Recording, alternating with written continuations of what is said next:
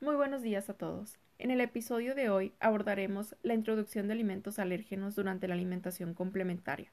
Comenzamos contigo, Itzel.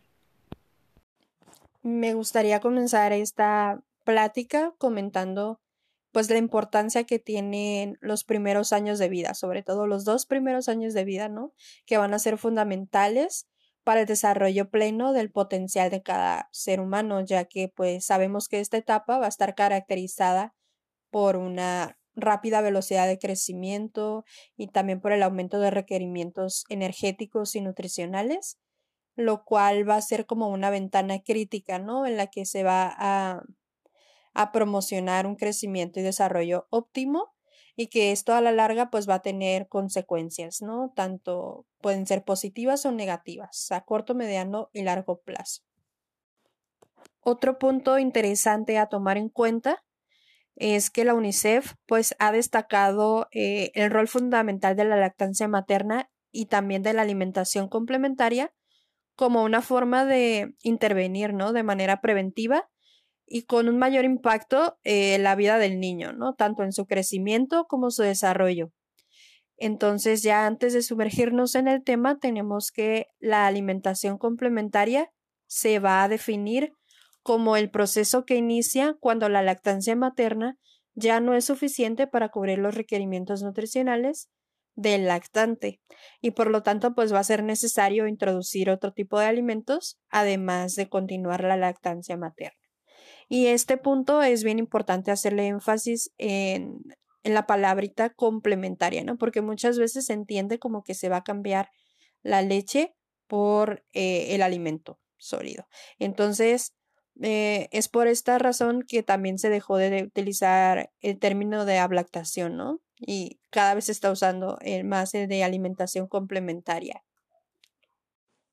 Tradicionalmente sabemos que se recomendaba retrasar la introducción de alimentos potencialmente alergénicos, ya que se consideraba pues la inmadurez de la estructura y función intestinal y el aumento de la permeabilidad a proteínas, lo que suponía pues un posible riesgo de sensibilización a las mismas. Sin embargo, pues en años recientes esta recomendación se ha modificado, ¿no? por las investigaciones y ya que pues sabemos que la introducción temprana de este tipo de alimentos em, de acuerdo a la evidencia científica ah, demuestra que el riesgo de sensibilización y enfermedad alérgica va a ser igual o menor como consecuencia de la aparición de tolerancia inmunológica a partir del cuarto mes de vida.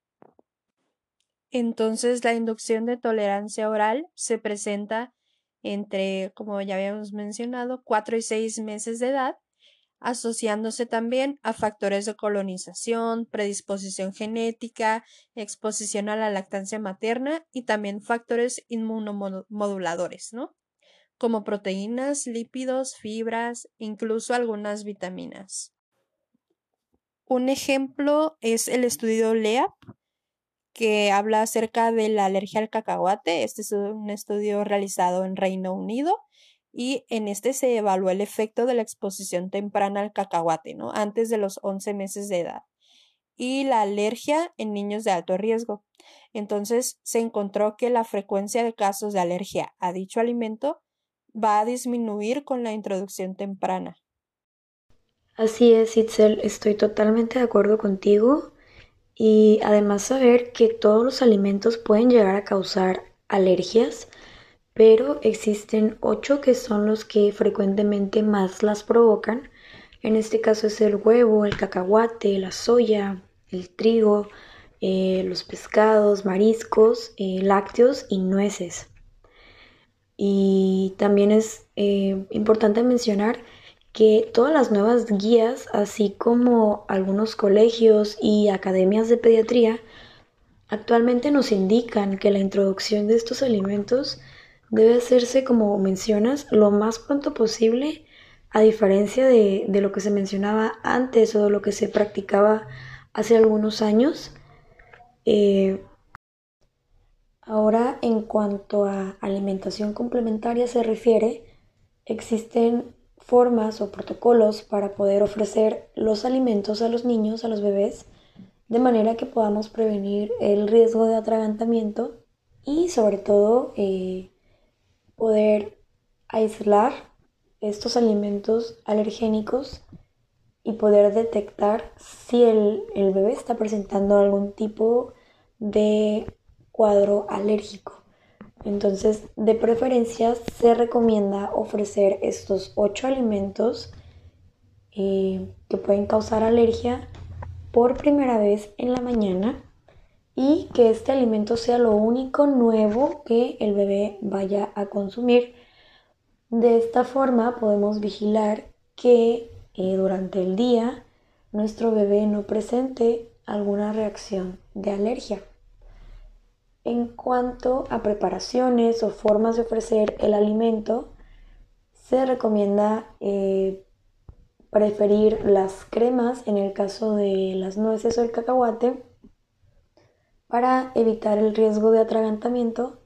En cuanto al pescado, eh, elegir los que sean bajos en mercurio, el camarón que esté bien cocido, así como el huevo. La soya se puede ofrecer eh, como tofu y el trigo se puede ofrecer como eh, pasta, cereal o pan, dependiendo de lo que nosotros prefiramos. Por último, es importante mencionar el papel que tiene la lactancia materna en el desarrollo de alergias alimentarias. Si bien las alergias están presentes tanto en bebés que fueron alimentados con lactancia materna exclusiva como en aquellos que fueron alimentados con fórmula, hay diversos estudios que demuestran que introducirles alimentos alergénicos a lactantes que fueron alimentados con lactancia materna los primeros seis meses de su vida, de cierta manera, uno, propicia la tolerancia y dos, puede que haya menos probabilidad de que ese bebito presente alergias alimentarias por lo menos en los dos primeros años de vida. Aquí todavía tenemos un área enorme por explorar hay muchas cosas que todavía se desconocen. La evidencia como tal no es meramente concluyente, pero el mantenernos actualizados nos va a permitir darle una mejor orientación a las madres en su etapa gestante, durante la lactancia y por supuesto participar activamente en la alimentación de los bebés. Y con esto concluimos el tema del día de hoy. Queremos agradecerles por escucharnos una vez más y esperamos que el tema haya sido de su agrado. Los invitamos a, si tienen alguna duda, hacérnoslas llegar a través de nuestros correos que vamos a dejar en la caja de información y les deseamos que tengan un excelente día.